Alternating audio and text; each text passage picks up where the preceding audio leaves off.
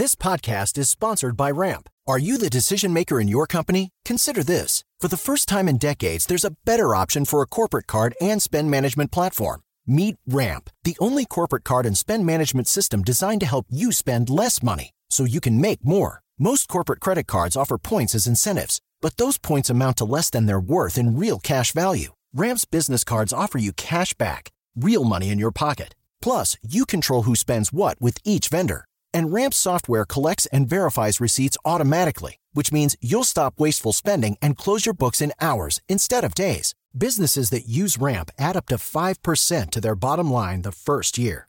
If you're a decision maker, adding Ramp could be one of the best decisions you've ever made. And now get $250 when you join Ramp for free. Just go to ramp.com slash easy. Ramp.com slash easy. R-A-M-P.com slash easy. Cards issued by Sutton Bank and Celtic Bank members of DIC terms and conditions apply. Tecnologia e seu impacto na sociedade. Digital de tudo. Digital de tudo. Com André Miceli.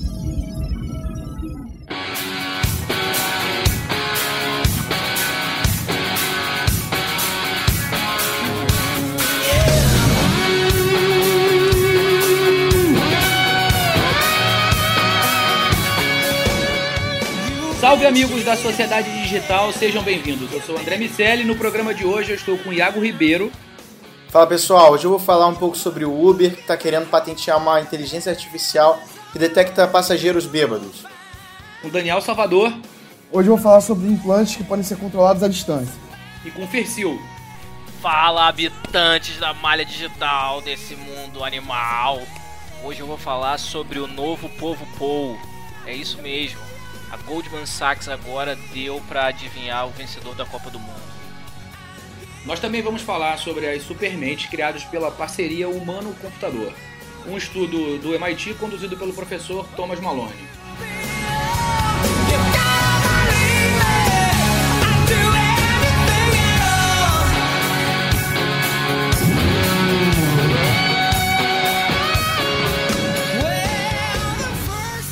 Diga lá, Iago.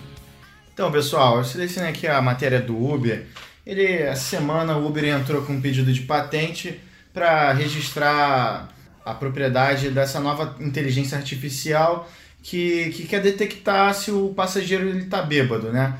É, Tem tipo um bafômetro na parada? Não, não. Na verdade, ele usa alguns fatores como quanto de tempo que o usuário levou para fazer uma pedir uma, a sua corrida. É, ele vê também localização, se era numa localização que tem muitos bares, o horário. Sim, faz sentido. É, ele também tem a questão do acelerômetro, ele usa se a forma como o, o passageiro ele futuro passageiro estava andando, né? Ele, ele, consegue pegar alguns dados que já existem hoje, questão do acelerômetro, a, o ângulo que o celular está sendo, está é, tá na mão do, do usuário e a partir disso ele consegue definir se o, se o, se esse usuário ele está embriagado, né? E etc.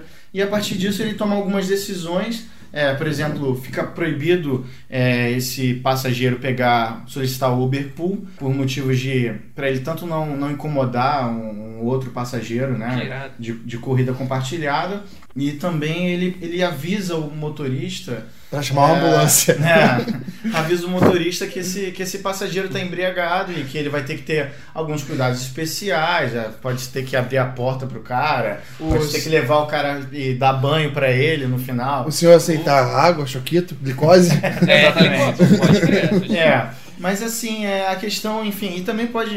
Tem um outro lado que o motorista ele pode negar esse, esse passageiro bêbado para não vomitar no carro dele. Mas além disso, tem uma questão que o Uber tá, tá querendo prestar mais atenção, que é a questão de assédio dentro do carro desses motoristas particulares. E nesses quatro anos, os últimos quatro anos, só nos Estados Unidos, assim que a gente tem um dado, é que 103 motoristas do Uber é, estão sendo acusados ou foram acusados por abusar sexualmente dos passageiros. Então, essa medida ela pensa no motorista de certa forma e pensa também bastante no passageiro para tentar solucionar esse, esse ah, caso. No sentido de o motorista se aproveitar, se aproveitar da pessoa exato, exato. Exato. É esse, cara. Pô, é, esse ponto de vista é, é, muito maneiro mesmo. Pô, cara, e como motorista eu ia adorar saber se o cara tá bêbado pra simplesmente Pô, não pegar. Exatamente. Pô, imagina o perrengue que deve ser, que pode ser, né, cara? Agora, a tecnologia em si não é nova, né? A- o reconhecimento de padrões não é nada muito novo. O metrô de São Paulo faz anúncio baseado em expressão facial, que na prática não é exatamente o que esse algoritmo faz, mas o que o metrô de São Paulo faz é reconhecer padrões mínimos de alegria, tristeza e oferecer anúncios que são customizados em função da sensação que, que a pessoa aparentemente tem. Mas o que acho interessante dessa história é que o comportamento da, da empresa Uber é muito associado à inovação. De alguma maneira, isso reflete no valor de mercado da companhia. A empresa é deficitária, vive uma crise gigantesca, vive uma crise não só da operação, mas trocou o CEO agora, teve resultados ruins, é acusada de sexismo, de vários tipos diferentes de discriminação, o que é muito diferente de uma companhia dita como moderna. né? Então a a Uber fez 279, tem 279 patentes registradas. Se você olhar uma empresa como a Nokia, por exemplo, que é uma empresa de engenharia, tem 5. Então você tem a Alphabet, né, dona da Google, com quase 90, tem Microsoft com quase 80 e os caras com quase 300 patentes Sim. é, é uma forma de aumentar o valor de mercado da companhia. Sim. Porque um potencial comprador não compra pela operação, mas compra pela, pelo dinheiro que se pode ganhar através da utilização dessas patentes, da venda dessas patentes. Que, infelizmente, é uma prática que a gente não tem aqui no Brasil.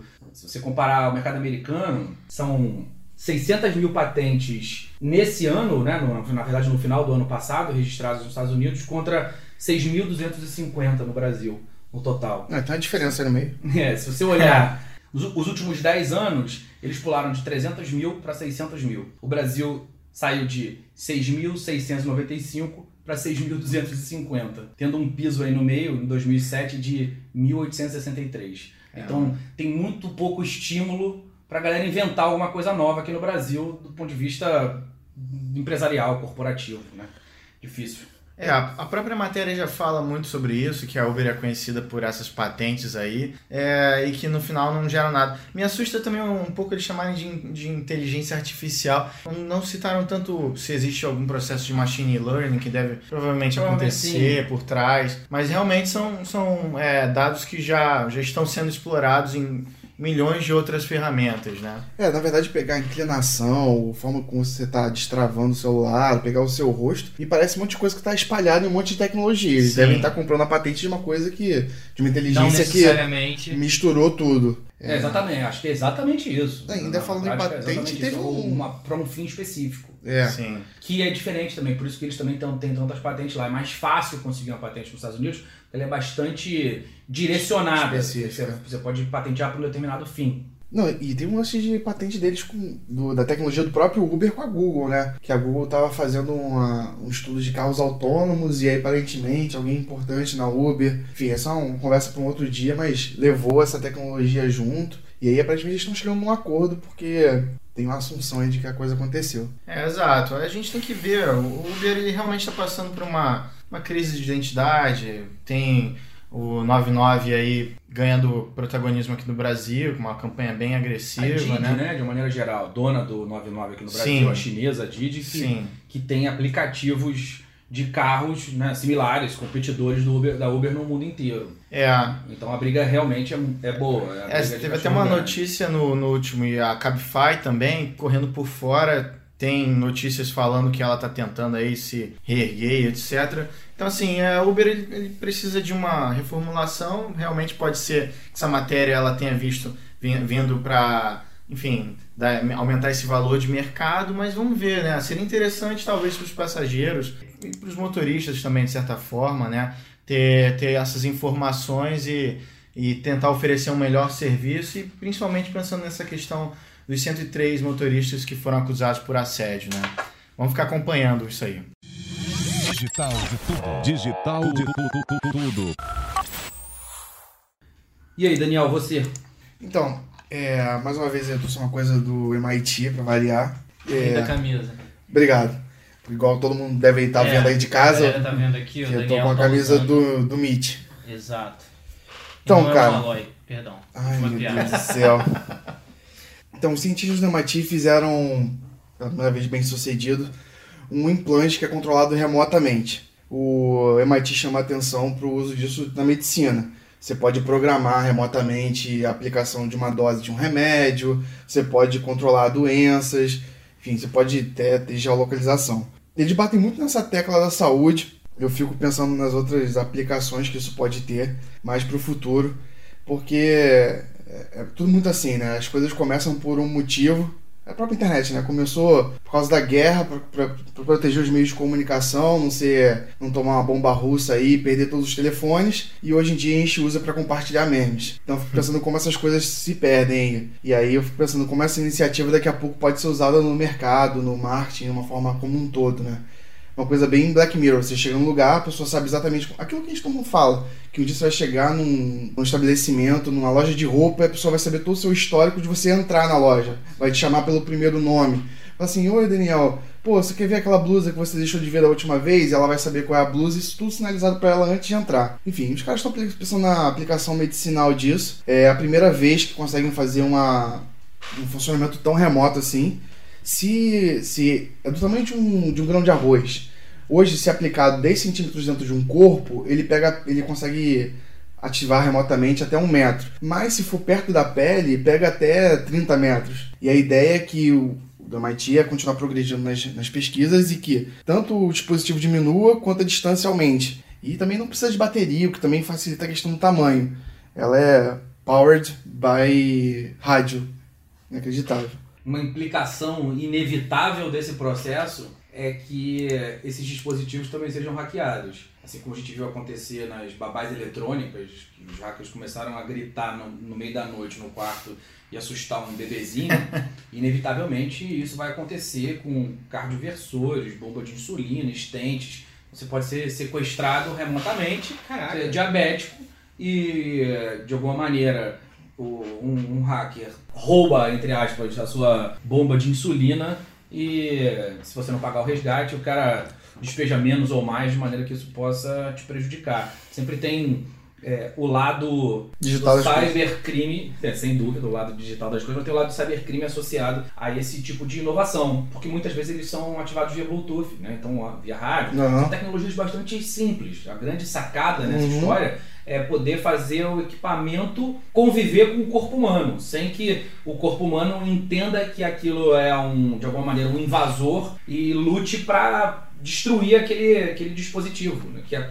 é, o que acontece no final das contas um tumor. Né? Uhum. o seu organismo fica ali tentando lutar contra aquilo. Ele, ele tem que entender que é alguma coisa é, para te fazer o bem e não o mal. E, e, essa é a grande sacada e que bom que eles conseguiram. Sem dúvida nenhuma, isso vai, isso vai diminuir, a distância vai aumentar, eles vão conseguir fazer isso. Bem, como eu, eu gosto de ficar bem remoendo as possibilidades disso, eu não tava nem. Não cheguei a me debruçar sobre a questão do hacker, eu tava pensando sobre a questão legal que isso vai seguir mesmo, a questão natural das coisas. Que daqui a pouco é um. Pode, daqui a pouco, né? Em determinado tempo que a gente não sabe qual é ainda, isso vai estar em todo mundo e vai ter lá uma prévia de alguns remédios de acordo com a sua predisposição. E eu não sei o controle que isso vai ter de uma marca privada ou do governo que eu fico pensando com respeito ao controle.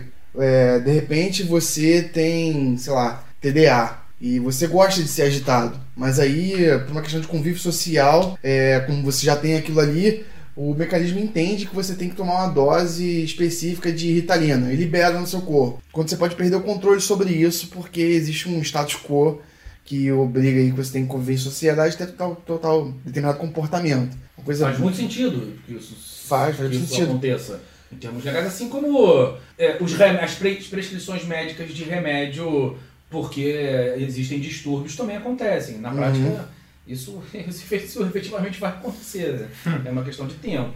O que, desculpa, o que você estava falando é sobre a autonomia do próprio implante?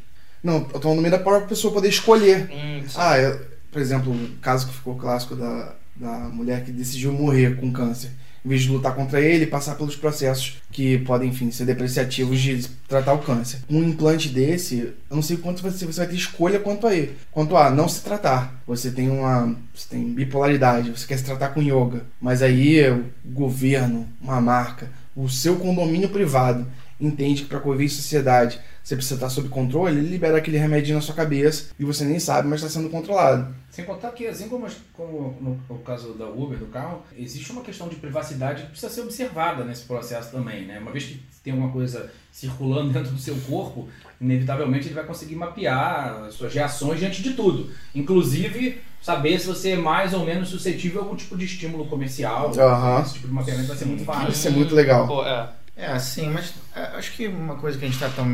Enfim, a gente está numa veia meio pessimista, mas tem uma questão também de medicina preditiva que seria Claro, muito interessante. Claro, claro. Então, assim, é, o implante poderia talvez prever como as células estão se reproduzindo. Lá no início, ele já consegue, enfim, por um processo de machine learning, é, já prever que o, esse usuário vai ter câncer no futuro e, e algum tipo de medicamento que conseguiria é, combater isso já na raiz do problema.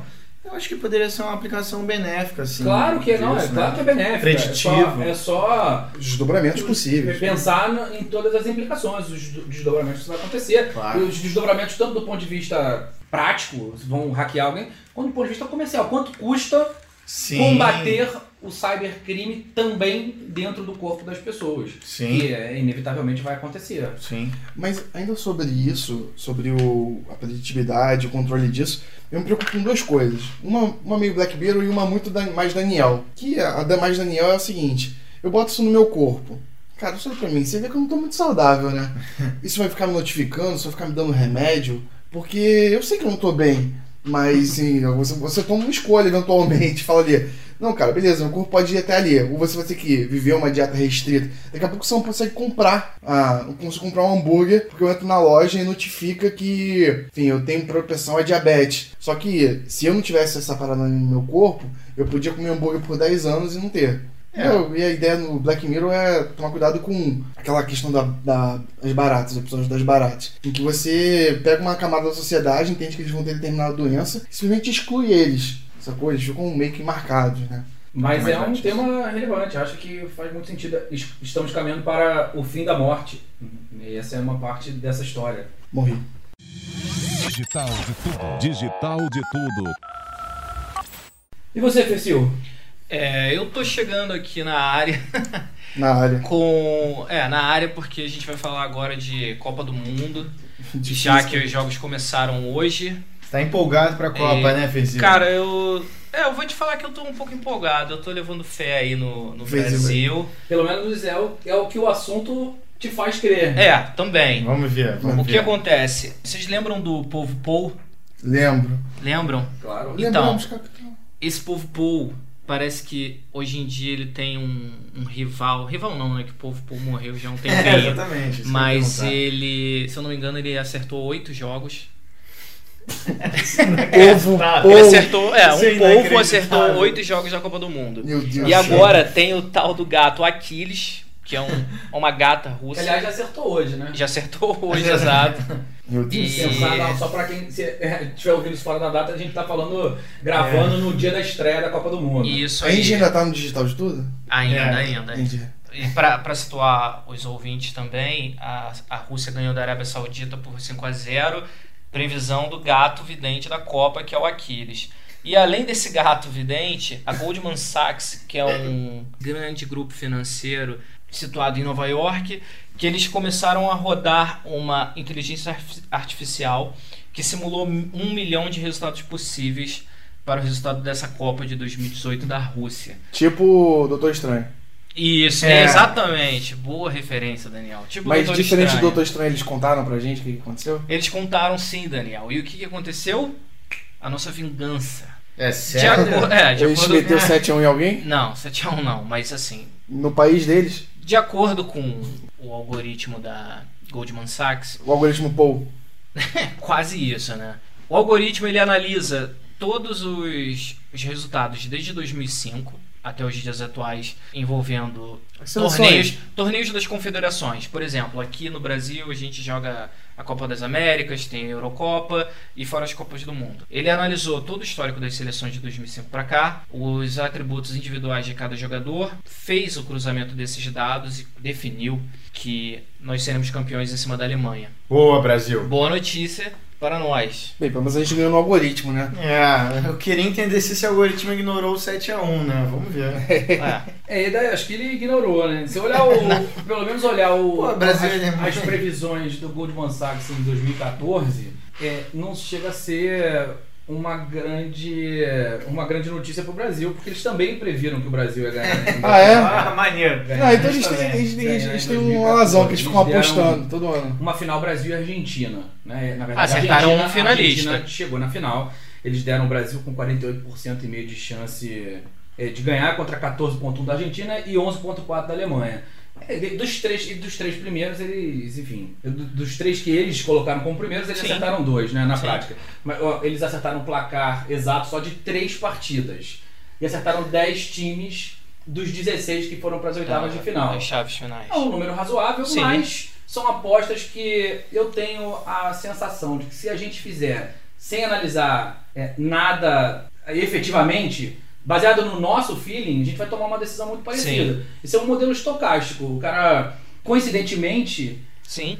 a Goldman Sachs usa para prever os preços de ativos que eles vendem, de ações Hum. que eles transacionam. Então, na prática, isso é um grande marketing, porque o cara faz isso gera uma mídia espontânea no Sim. mundo inteiro e no final das contas ele usa esse mesmo tipo de algoritmo para vender as suas ações. Né? Tomara que eles sejam mais eficientes quando estão falando das suas ações.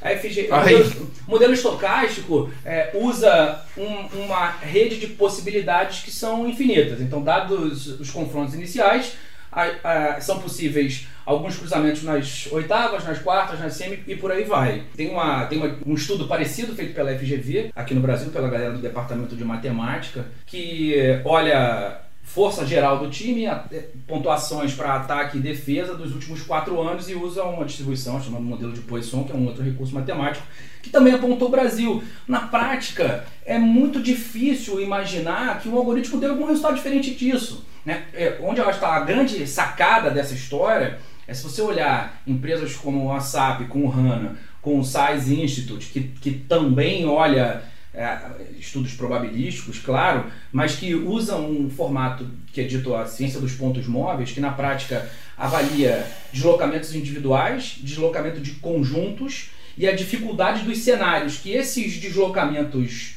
é, criam diante dos jogos. Então, dada uma configuração específica de ataque quanto uma configuração específica de defesa, que tipo de jogador, que, que habilidade ele teria que ter para se sair bem naquela situação? Maneiro. E aí ele usa um, um- um rating, um sistema de pontuação, para ajudar os técnicos a montar o time ideal. Porque isso maximiza a probabilidade de vitória diante dos cenários possíveis naqueles jogos. Então esse, esse modelo de composição do time acaba sendo importante. A equipe da Alemanha usou, numa parceria com a SAP, né, no- na Copa do ano passado, o HANA para determinar o- como as, as estratégias que eles usariam. Porque dado o confronto que se apresentava para o próximo jogo, eles conseguiam entender, ah, se um jogador tal tiver na direita, ele cruza para o meio em 70% das vezes. E aí? Né? É claro que Percy, que é um amante de futebol, sabe que o Garrincha sempre cortava para a direita, E ninguém todo pegava. mundo sabia disso e ninguém pegava. Tem uma- um pedaço que é a genialidade, que continua sendo o imponderável dessa história, que faz parte do talento do jogador. Mas tem outro que vai ser cada vez mais previsível. né? A gente toma as nossas decisões na prática em torno de alguns milissegundos antes de tomar consciência que tomou a decisão. Legal. É, então, de alguma maneira, nós somos mais previsíveis do que pensamos ser. Pô, que vacilo, eu sabia isso com basquete. não, agora falando. aliás, é um TED muito bom. É exatamente o que eu ia pontuar. Eu já vi um TED sobre isso. Não faz muito tempo não, mas é bem legal. Depois a gente deixa aí nos links pra vocês. essa história, né? Só para é o exemplo do quanto é duas maçãs mais duas maçãs. E aí o cara responde quatro maçãs. E depois de um tempo ele pergunta pro cara do lado: E você, amigo, quanto é duas laranjas mais duas laranjas? E ele fala: Ah, eu só sei isso com maçã. é, mas é mais, ou menos, essa- mais ou menos a mesma Mas eu, eu tô assumindo que o nosso público super refinado e intelectual viu muito Chaves. Exato. Tô partindo desse princípio. É, não, Lógico que eu posso tá. estar equivocado, mas se você tá aí ouvindo, tem um PhD, tem uma pós-graduação, eu não vi o Chaves, você não tem nada. Ninguém que estaria optando por ver isso não viu Chaves. É verdade, Ah, é verdade. Eu não sei se vocês já, já assistiram esse filme. É, eu acho que ele, ele só é mais chamativo por ter o Brad Pitt do que realmente conteúdo. Mas é bem interessante nessa, nessa questão. Se tem Brad Pitt, eu vi. Moneyball, Moneyball. isso. Ah. É o homem que mudou o jogo. Isso. Que é uma análise irada sobre um cara que ele montou um time baseado justamente nesses pilares que o Andrezinho tá falando. E há Sobre- bastante tempo, né? Há Isso, bastante isso. tempo. Ele era um ex-jogador totalmente desacreditado por conta dos métodos dele, que era ele reunia esses dados. Por exemplo, ele tinha um astro no time dele, mas o astro do time dele não era tão eficaz trabalhando dentro daquele sistema.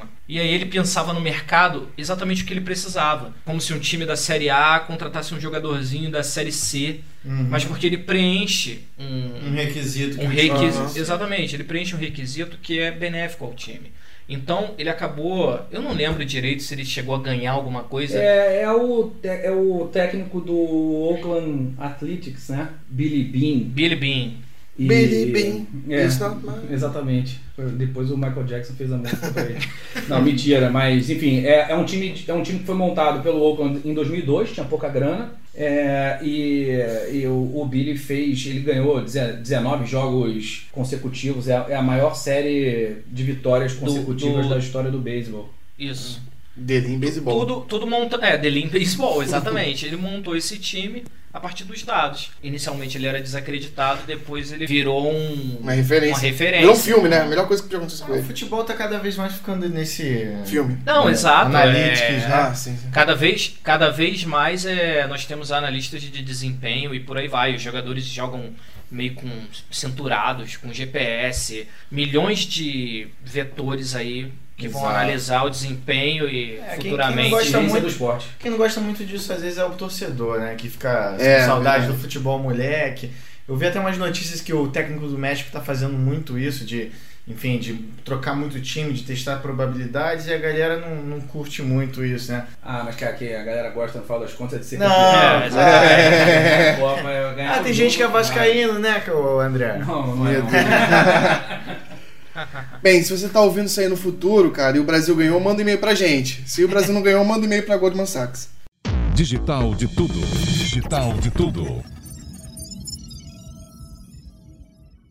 Bom, no estudo de hoje a gente vai falar sobre o artigo do Thomas Malone, que é o diretor do, do Center for Collective Intelligence do MIT, o Centro de Inteligência Coletivo, onde ele fala sobre as supermentes, na parceria humano-computador. E ah, o que ele começa dizendo, a ideia do estudo é que os principais feitos da humanidade foram feitos por grupos e não por indivíduos.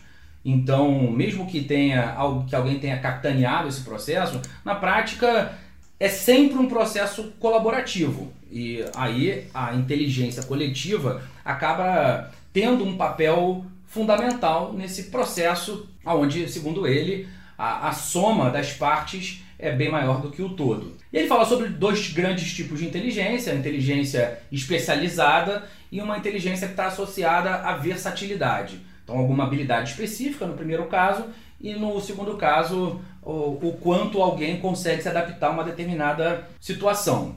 E depois ele faz uma referência a um estudo do, do Marvin Minsky, que é a Sociedade da Mente, onde ele fala dos sistemas cyber-humanos, onde você interage com computadores sem saber exatamente quem é quem. E o estudo segue, o artigo segue falando sobre de que forma computadores, né, algoritmos de uma maneira geral, e humanos interagem em ambiente de trabalho. Então ele começa falando sobre o sistema de ferramentas. Depois ele fala, se com ferramentas ele fala é, como as planilhas, e-mails, softwares de uma maneira geral. Depois se fala sobre os assistentes. Então a Sim. tecnologia como uma ferramenta. Se a gente tentar observar até de um ponto de vista hierárquico. Depois a tecnologia como um assistente, uma empregada, uma funcionária né, sua. Então, Alexa, Siri, todo esse processo que a gente vem vivendo. Depois a tecnologia como pares, e aí o exemplo mais simples é o do trader de, de ações, o cara que está negociando com uma ação. Você, todo mundo que já comprou ou vendeu ação sabe que no teu dashboard você vai fazer lá um stop loss. Então eu quero saber, eu quero dizer o seguinte, ah, se a minha ação tiver caindo 10%, eu vou botar para vender por 10%, porque pode ter, a bolsa pode estar derretendo e eu não estou ali gerenciando no dia os meus ativos. Quem bota para vender na prática é um algoritmo. E aí você está negociando com o algoritmo sem se dar conta disso. Sim. Nesse caso, a tecnologia é um par e se- subindo a pirâmide, a tecnologia como gestora dos seres humanos.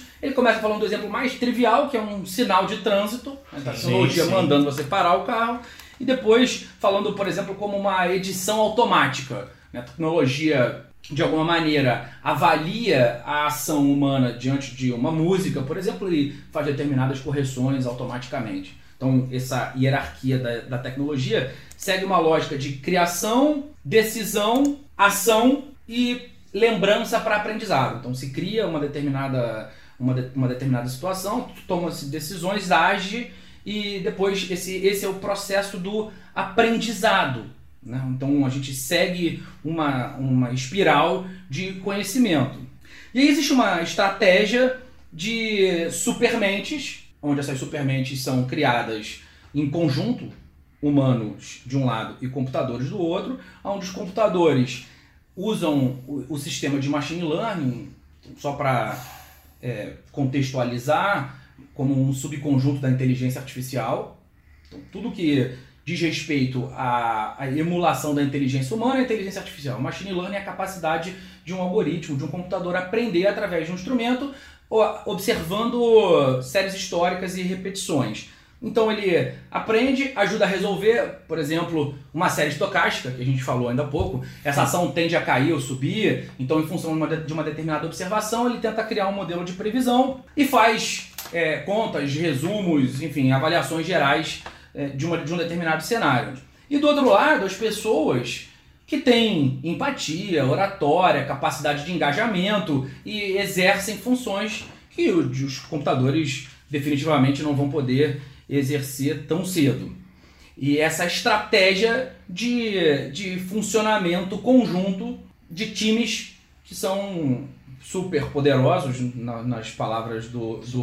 Malone, e, de, que, e são produtos dessa parceria humano-computador. Enfim, e aí, o que vocês acham desse, desse processo? A gente vê uma visão normalmente muito pessimista da inteligência artificial, da tecnologia, falando sobre o fechamento de empregos. Eu fiquei pensando até que ponto eu concordo com essa ideia do, do, do Malone e até que ponto ele, ele é, ela é, essa é simplesmente uma visão super otimista de um caminho que também, por outro lado, me parece meio que sem volta da entrada da inteligência artificial nas nossas vidas.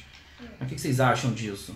Eu não sei como que vai ser com essa- com essas novas tecnologias, né? Porque o que tá vindo hoje é inédito na história, apesar de toda a ficção tentando não prever o que vai acontecer. E tem vários filmes com abordagens pessimistas, filmes com abordagens super pessimistas, otimistas, mas historicamente a gente sempre coexistiu bem com a tecnologia, né? Veio o rádio, enfim, veio a máquina a vapor, né? E ameaçou os empregados em determinado ponto. E veio uma outra tecnologia, uma outra tecnologia, elas vão sendo substituídas e sempre tem esse essa paira no ar essa dúvida. É lógico que, infelizmente, eu não pude estar nessa revolução industrial para falar sobre isso, mas eu tô vivi alguns momentos desse aqui em que eu sinto que, cara, será que é essa tecnologia que vai tomar meu emprego? Será que é esse recurso que vai tomar o meu emprego? E eu tô vendo aí que as pessoas estão coexistindo, se cria-se novos É. cargos, Tem um novos... estudo da McKinsey que entrevistou 20 mil pessoas de 3 mil empresas diferentes ao redor do mundo. O que o estudo tentou fazer foi avaliar a percepção desses gestores da influência da tecnologia nas, nas suas empresas e nas suas vidas, né? no, no aumento da sua eficiência, na busca de, por produtividade. E, e o estudo fez diversas perguntas e usou um, um outro instrumento matemático para criar clusters, né? criar grupos com respostas afins. E aí dividiu em cinco grupos. São os entusiastas, os inovadores, eh, que são cuidadosos, então eles não saem se metendo na implementação de novos sistemas, mas eles são inovadores. Os líderes por eficiência são aqueles caras que estão buscando alguma coisa nova, mas muito pautado no aumento de produtividade. Os seguidores desses caras, tá, tá vendo que o negócio está funcionando, vou atrás. E os caras que são absolutamente resistentes. A avaliação geral da McKinsey é que até 2030 deve haver um fechamento de 1% dos postos de trabalho, o que é uma produtividade muito, um aumento de produtividade muito parecido com o que aconteceu nas últimas décadas, onde os processos de automação foram criando empresas que efetivamente precisavam de menos gente para trabalhar se a gente olhar a quantidade de empregados por fazer uma determinada função.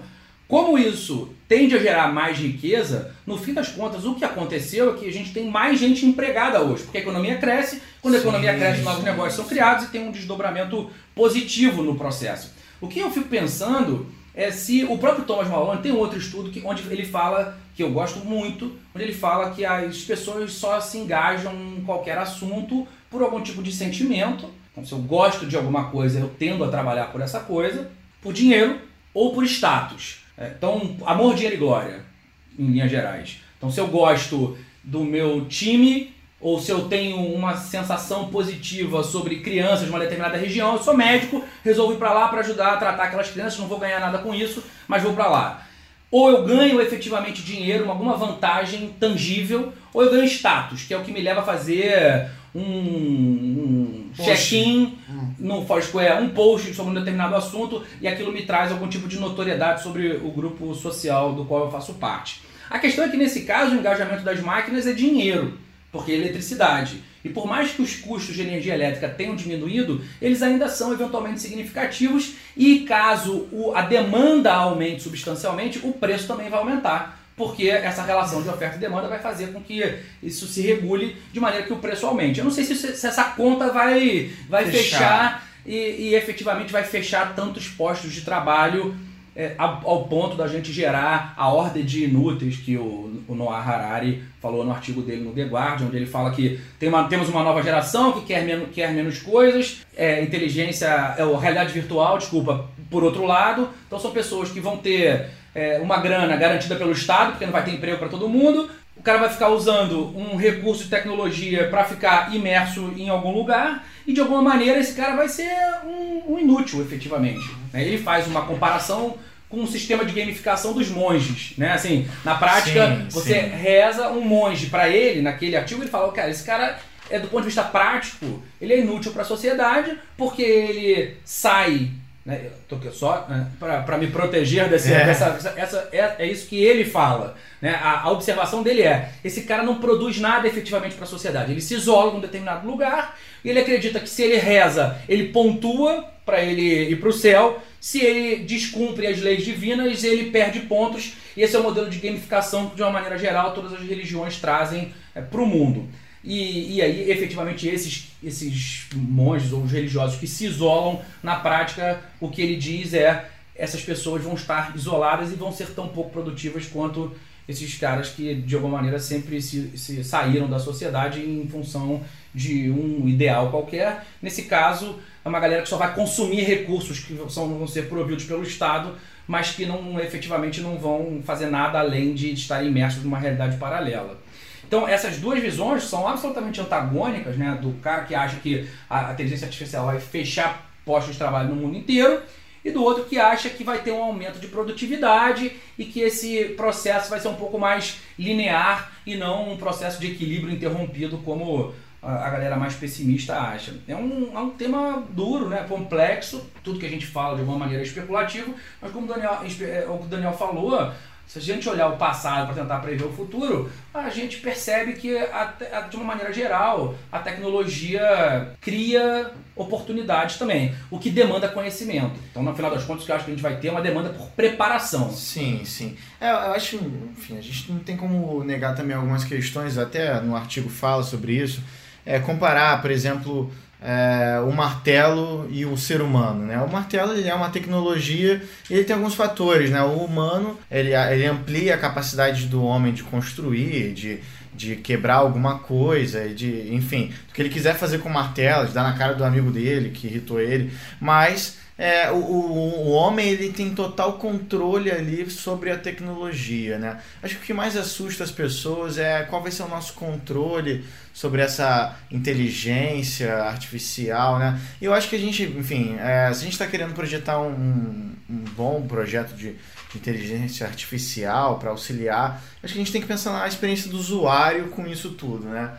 Então, assim, é, acho que esses fatores de de ah, vamos então lembrar do passado e ver o que, que deu certo. Então, normalmente a gente vai tentar buscar o máximo que seja de que, ah, que os, os, as, essas equipes né, de supermentes que estão associados a supercomputadores. Na prática, no, o que o artigo fala é que eles vão ter o, o controle de decisão, né? Vai ser E o muito ser mais. humano é- é- ainda é determinante, desculpa, Exato. mas ainda é determinante para a criação de tecnologia.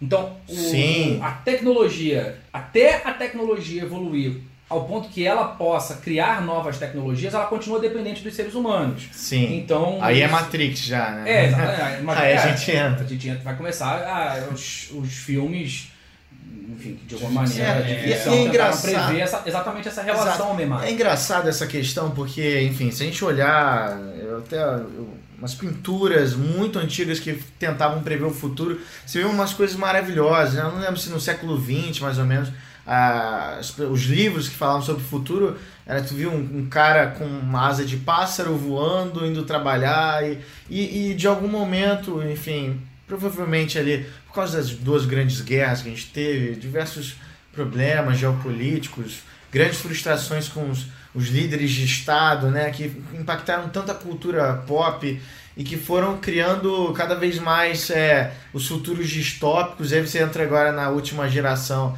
é, nesses últimos 10 anos. É, é um filme mais distópico que o outro, e Black Mirror. Então, é, traz pra gente uma, uma sensação de, de que a tecnologia faz mal, que a tecnologia é ruim. Eu tô mais assim com, com o professor aqui Malone, eu, eu tendo a ter uma visão mais otimista é, do futuro com tecnologia. Eu compartilho muito desse valor que ele fala sobre é, esses papéis que a, que a inteligência pode operar. É, ele fala muito que é, essa capacidade de inteligência é, geral ela é muito do ser humano, né? Ele tem essa questão da inteligência geral, então de se adaptar a fatores, enquanto que a, a- o computador, a tecnologia, né, desses computadores normalmente tem uma inteligência especializada. Então você Claro. tem um é, ele fala, é, enfim, o, o carro da Tesla autônomo ele vai te levar do ponto A ao B, mas ele não vai é, pegar um, um produto na prateleira, né? Não, ele não É, vai necessariamente escolher a melhor vista. A melhor Fa- rota, A melhor, a é, rota a melhor rota, a melhor rota ele do ponto de pode, vista exato. tempo. Logística. É, é, ele Agora, até pode é- fazer. Agora a rota mais agradável. Mas ele não vai é sair- uma relação humana. Sim, ele não vai sair do segmento que ele foi desenhado para solucionar. É, até porque a gente sempre tá, a gente cria uma tecnologia para resolver um problema específico, mas não problemas gerais, né?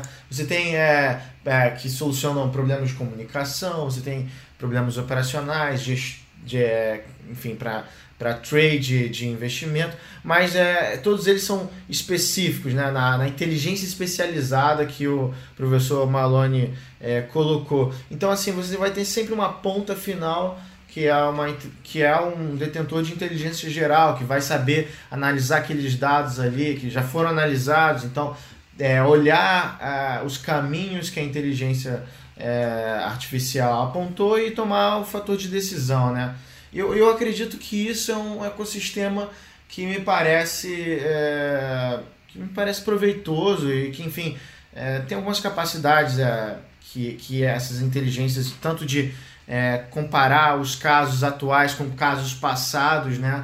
Que é muito melhor, muito superior à memória humana, a- a- o fator de distorção das lembranças da mente humana é muito grande. Não tenho os números aqui, não fiz meu dever de casa tão bom quanto o do André com seus números, mas é, o fator de distorção de lembranças da mente humana é muito grande, coisa que uma inteligência com seu banco de dados não vai ter e que vai ajudar muito mais a quando chegar uma nova ideia para uma estratégia nova da empresa, é, eles aprenderem, ah, na verdade fizemos essa estratégia há 10 anos atrás, não deu certo por causa disso, o ambiente hoje é desse jeito, tem a possibilidade de 30% de dar certo dessa É, vez. Tem uma questão que eu acho que é relevante nessa história, na proposta dele, que é o modelo de parceria. Sim.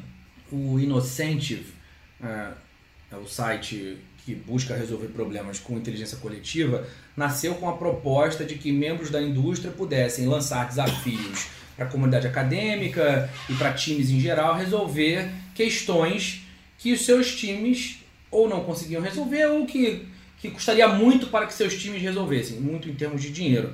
E aí o que você faz lá é dizer, ah, eu sou uma, empresa da indústria farmacêutica, tenho um produto com as características XYZ, um determinado princípio ativo, mas os meus é, clientes, meus, os pacientes que tomam esse medicamento têm sono. Então, químicos do mundo inteiro, se vocês conseguirem reproduzir esse elemento, esse remédio, sem que o efeito colateral aconteça, eu pago 100 mil dólares. Então, o, o, é, a ideia é que esses times, e o Inocente tem 380 mil pessoas cadastradas, pesquisadores, cientistas, engenheiros, de uma maneira geral, e já distribuiu 50 milhões de dólares em prêmios ao longo do, dos últimos anos, através de 2 mil desafios. Então, é, é, é não é um jogo para qualquer um, efetivamente, Sim. os caras resolvem problemas que são extremamente complexos, mas é, o, o, o site faz um processo de intermediação entre uma empresa, um desafio de negócio e uma inteligência, a inteligência coletiva, a inteligência de um determinado grupo e entende que isso deixa o negócio mais inteligente, mais é, performando melhor, mais eficiente do que um time próprio resolvendo esse processo. E aí, esse pensamento estendido para uma parceria homem-máquina me parece bastante promissor. Eu acho que faz bastante sentido que esse tipo de interação aconteça onde cada um atue naquele ponto onde é mais forte. É praticamente impossível imaginar que nos próximos 20 anos, 15 anos, a gente vai encontrar empatia numa máquina. A gente vai Sim. encontrar, como você bem disse, inteligência específica, capacidade de avaliar dados, olhar a série histórica, aprender, emular um determinado comportamento. E até, e até prever, né? Claro, prever dados. reações, claro. Mas, mas ainda é um processo muito diferente, de, principalmente no que diz respeito à empatia. O próprio artigo cita é, essas falhas na hora de prever quando a realidade, a inteligência artificial seria realmente assim, teria essa empatia. Exatamente. Ele falha né? sempre. Não, e ele fala sobre como, foi isso que o Iago falou, ele, ele desonera muito o medo disso quando ele fala sobre a inteligência especializada, que é o que a, que a tecnologia faz hoje. Então, o Iago falou, né? Um carro da Tesla não pega uma coisa na prateleira. O que pega a coisa na prateleira, ele não joga o jogo de xadrez. O que joga o jogo de xadrez, ele não Exato. faz outra coisa por aí faz. Enquanto, Diversos produtos, né? Enquanto o ser humano não faz tão bem quanto esses serviços especializados, mas ele é capaz de manusear tudo. Não só manusear tudo, como botar e criar essas máquinas para que elas façam isso tudo. Mas, voltando para o que você disse, e aí ele fala que, cara, essas tecnologias são muito inteligentes, podem ser muito fortes, podem ser muito isso, muito aquilo, mas elas não têm de, determinadas capa capacidades que uma criança de 5 anos, humana, completamente normal tem, de reconhecer tristeza, alegria, rancor ou sentimentos que são natos à natureza humana. Além da criatividade e capacidade inventiva que, enfim, nem a gente que somos humanos também conseguimos prever o que uma criança vai fazer, né? Sobre o, o quando isso vai vai chegar na empatia ou quando isso vai ser uma ameaça, ele também cita no artigo aí que desde os anos 60, 50, especula-se que vai demorar de 10, de, de 15 a 25 anos para a inteligência artificial ganhar espaço, a ficar madura. E aí de lá para cá passaram 60 anos né, e isso não aconteceu.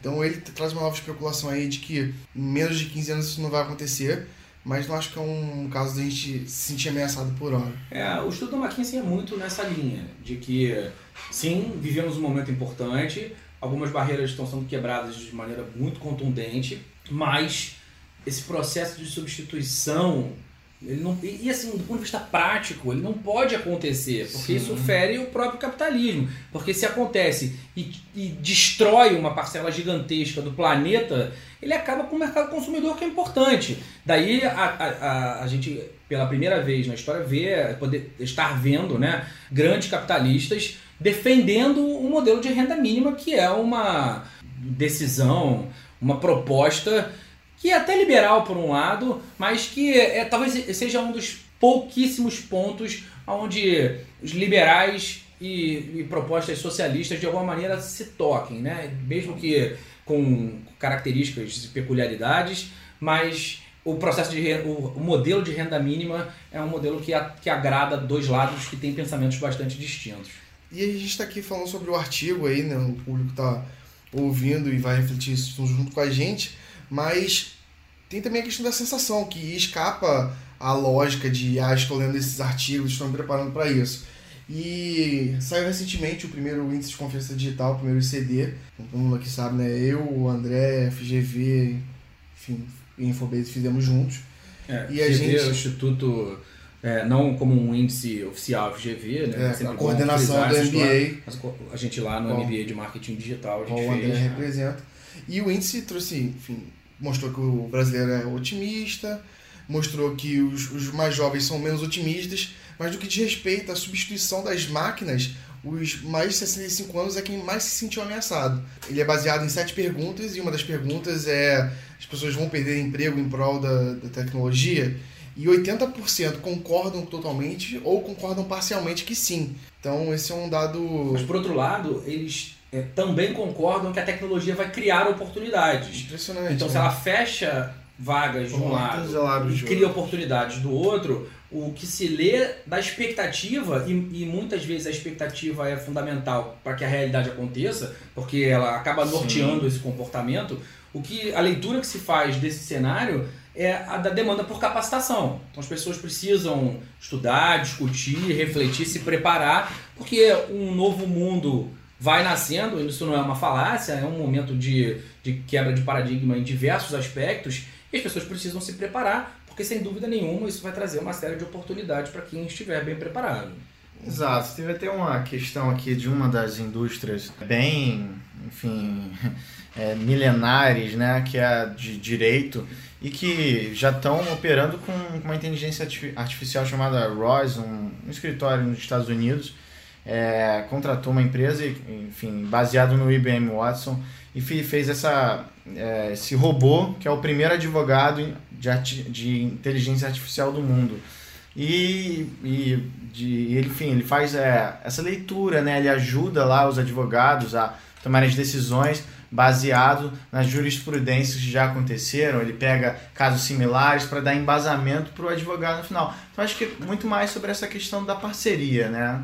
Do humano e máquina. Não tinha um algoritmo que ele fazia não sei quantas petições que um advogado. Sim, não é, existe um é, a, algoritmo? a ideia é exatamente essa: olhar a jurisprudência e, mais do que a jurisprudência, olhar como o juiz do caso decidiu. Exato, ele vai e- alternar. e ele cria as petições em função das características do juiz. Agora, mais uma vez, né, para a gente fechar, é, essa, esse é um exemplo da necessidade de parceria, porque Sim. em muitos desses casos, além da petição, existe a retórica da defesa. Claro. E aí entra o advogado. A Sim. habilidade humana continua sendo majoritária, fundamental e decisiva no processo. Sim. Bom, pessoal, esse foi mais um Digital de Tudo. Se você gostou, escreve. Se não gostou, também escreve. A gente quer ouvir a opinião de todo mundo para receber os, os links, estudos, enfim, todo o conteúdo que a gente se referiu. É só fazer contato que a gente retorna. Até mais. Legal, galera. galera. Tchau, tchau. Tchau. Boa Copa. It is Ryan here, and I have a question for you. What do you do when you win? Like, are you a fist pumper? A woohooer, a hand clapper, a high fiver. I kind of like the high five, but if you want to hone in on those winning moves, check out Chumba Casino. At chumbacasino.com, choose from hundreds of social casino style games for your chance to redeem serious cash prizes. There are new game releases weekly, plus free daily bonuses. So don't wait. Start having the most fun ever at chumbacasino.com. No purchase necessary. Group. Void were prohibited by law. See terms and conditions. 18 plus.